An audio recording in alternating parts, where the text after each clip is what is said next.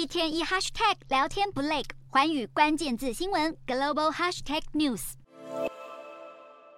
原本应该要有警员二十四小时留守的警察局，却是大门紧闭，毫无动静。这是美国明尼苏达州的古德修镇，由于当地警察薪资福利低落，当局迟迟招不到新人，老鸟又一一辞职或退休，使得警方为了人力短缺的问题头痛不已。会出现这样的问题，很大的原因是因为当地警察的薪水远远不如其他较大的城镇。虽然古德休镇已经将薪资调涨百分之五，但比起较大的郡府官员，时薪还是有十美元左右的落差。人力短缺的问题难解，古德休镇警察局长为了招募新血，焦头烂额。但他自己其实也不满薪资低迷的问题，决定两手一摊，主动请辞，使得许多长期跟随他的兼职警员跟着动身走人。不过，警力短缺的现象，美国许多地区其实都面临到类似的问题，包括缅因州的石灰岩镇、德州的洛特镇等，都在这几年解散警局。有调查报告指出，尽管警察部门正在招募更多人力，但是去年提出辞职的人数与二零一九年相比高出百分之四十七，